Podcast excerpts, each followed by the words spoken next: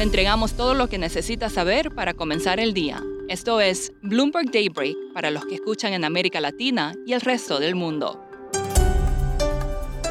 Buenos días y bienvenido a Bloomberg Daybreak América Latina. Es miércoles 21 de diciembre de 2022. Soy Eduardo Thompson y estas son las noticias principales.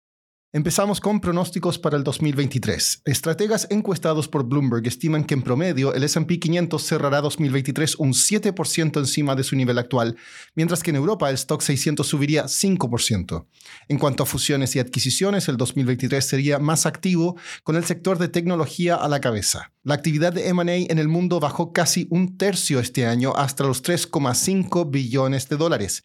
Goldman Sachs prevé que podría subir a 4 billones. Sam Bankman Fried viajará hoy a Estados Unidos desde Bahamas para enfrentar cargos penales relacionados con la implosión de la plataforma cripto FTX. Su equipo legal estaría en conversaciones con fiscales sobre libertad bajo fianza con condiciones muy restrictivas como arresto domiciliario y monitoreo electrónico. Sigue el drama en Twitter. Elon Musk confirmó que dejará el cargo de CEO después de encontrar un sucesor, aunque planea mantener el control sobre los equipos de ingeniería. Cree que Twitter alcanzará una rentabilidad positiva en 2023.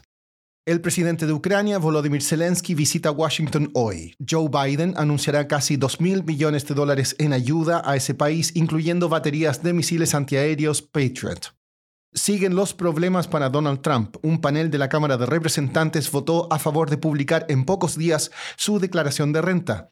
El reporte incluirá un informe que pone en duda la validez de varias deducciones que Trump solicitó, como donaciones benéficas sin fundamento, préstamos a sus hijos y gastos empresariales cuestionables. En otras noticias corporativas, ExxonMobil superó a Tesla en valor de mercado por primera vez desde 2020. Chevron enviará ejecutivos a Venezuela para restaurar operaciones en el país y The Wall Street Journal informó que YouTube está en conversaciones con la NFL para la transmisión de partidos.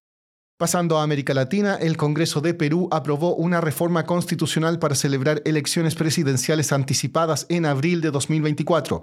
Perú también dio 72 horas al embajador mexicano Pablo Monroy para abandonar el país, horas después de que el gobierno de México confirmara que dio asilo a familiares del presidente depuesto, Pedro Castillo. Argentina debe realizar hoy un importante pago de unos 1.700 millones de dólares al FMI. El gobierno de ese país aguarda la aprobación de la última revisión al programa. En Brasil, la Cámara Baja aprobó una enmienda constitucional que eleva el techo al gasto fiscal en casi 30 mil millones de dólares. Esto permitiría al presidente electo Luis Ignacio Lula da Silva cumplir sus promesas de campaña. Como informamos ayer en este podcast, la oposición venezolana estaría considerando quitar el apoyo a Juan Guaidó como presidente interino de Venezuela. Hablé con Andreina Idriago, periodista de Bloomberg News en Caracas, para entender este descontento con Guaidó. Bueno, hay descontento por dos motivos principalmente. Primero, porque es una estrategia que no logró su objetivo. Eh, el gobierno interino comenzó en el año 2019 con tres metas, con un mantra muy claro que era cese de la usurpación, gobierno de transición y elecciones libres. Eh, hasta el momento no ha habido ninguna de las tres cosas y bueno, por ende se considera que fracasó en el intento de pues, derrocar, a, sacar a Nicolás Maduro del poder, eso en principio. En segundo lugar, ha habido mucho descontento con el tema del manejo de los activos en el exterior. Ese quizás ha sido el punto más álgido, eh, con casos muy, muy sonados, como lo fue el caso de monómeros. Eh, hubo mucho descontento en torno a la manera en que se estaban manejando los activos en el exterior.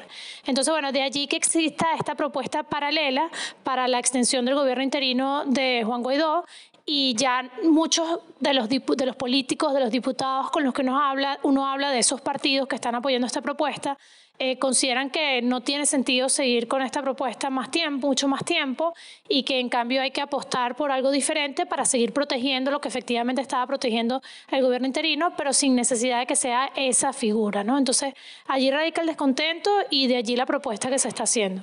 Andreina, ¿qué otros efectos políticos podría tener remover a Guaidó de este cargo? Ahí hay un tema interesante que es eh, el, Juan Guaidó como, como posible candidato a las elecciones primarias en principio y bueno, después evidentemente se vería si sería el eh, candidato para las elecciones presidenciales. Eh, Juan Guaidó, si, si se lanzara, si se quisiera lanzar a las elecciones primarias y efectivamente su mandato fuera extendido, hay analistas que, haciendo distintas consideraciones, consideran que él debería renunciar a su cargo de presidente interino. Entonces, De no renovarse el mandato, Juan Guaidó tendría, eh, por así decirlo, eh, la vía libre para lanzarse como, como candidato presidencial como candidato a las primarias en principio, pues, y después se vería si presidencial. Pero eso se le daría a él como esa ventaja de hacer esa, eso ahora. Y también hay otro tema que se ha analizado mucho, que es que quizás eh, sacar o eliminar esta figura del gobierno interino podría ayudar eh, a, los diálogos que se están llevando a cabo entre gobierno y oposición en México, que se reanudaron ahorita en el mes pasado de noviembre. Por último, Estados Unidos incautó suficiente fentanilo en 2022 para matar a todos los estadounidenses. Funcionarios de la DEA dijeron que 50,6 billones de píldoras adulteradas y más de 4.500 kilos de polvo de fentanilo representan más de 379 millones de dosis potencialmente mortales. Eso es todo por hoy. Soy Eduardo Thompson. Gracias por escucharnos.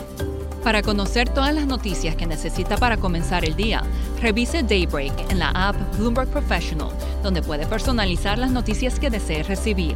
También puede suscribirse a la versión solo audio en Spotify, Apple Podcasts o la plataforma de su preferencia. Eso es todo por hoy. Escuche de lunes a viernes Bloomberg Daybreak.